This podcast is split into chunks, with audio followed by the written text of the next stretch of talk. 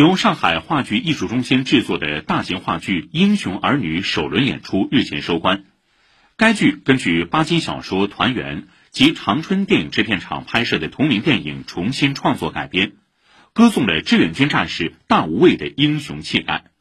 昨天，上画举行专家研讨会，群策群力，打磨精品。请听报道。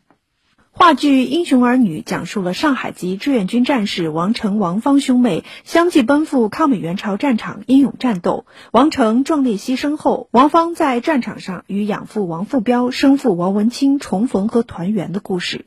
上海戏剧家协会顾问刘文国认为，巴金的小说《团圆》及电影《英雄儿女》提供了文学基础，塑造了鲜活的人物形象。话剧创作可谓是站在巨人的肩膀往上攀登。找准题材，我感觉到要上接天线，下接地气。英雄是民族闪亮的一种坐标，崇尚英雄才能产生英雄，争做英雄才能英雄辈出。所以我们这个时代太需要英雄了。所以我认为，的话剧中心这次排演的英雄儿女题材找准了。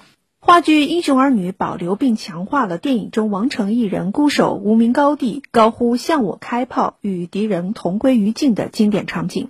相较原著小说与电影，又进一步展现了人物的情感，有君子之义，有友人之情。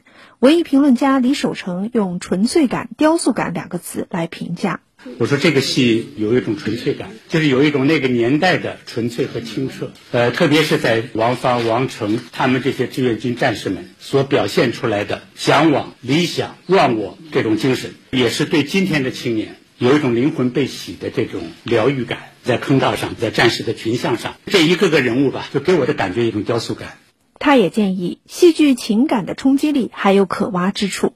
老哥俩的相认，就是老工人，他高高兴兴的来朝鲜作为慰问团，在一路上看到了向王成学习以后，他的心里有两种可能：一种他为儿子感到骄傲，一种感到不要出现了什么不测都可以。我觉得他这个朴实的工人意外相见了王文清以后，那种情感不要过于深沉，他可以更加爽朗一些。我觉得都要把这种外化作为舞台来讲，这几个地方观众泪点的地方。剧作家罗怀珍说：“从话剧《老大》《追梦云天》，再到《浪潮》《英雄儿女》，他从上话主旋律题材的创作中看到新现实主义话剧的可能性。第一，他去表现正义战争中的人的情感和普通人的人性。第二点呢，我们以前是努力的再现历史真实，到今天我们是表现历史情感真实。”由再现到表现是一个自信，也是个进步。第三个就是新舞台观，它是写意观念下的写实。我觉得它就应该是进入一个演绎型的剧场，不应该是这个现实主义的这个剧场。空间啊，其实代表着一定时代的戏剧观念。我相信稍作为者，这个戏立即就上去了。据了解，该剧将在十二月再度上演，明年有望走出上海进行全国巡演。刘文国说：“舞台剧的创作。”就像种地，下地以后还要育苗，还要除草啊、施肥啊。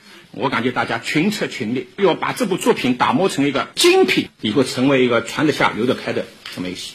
以上由记者曹梦雅报道。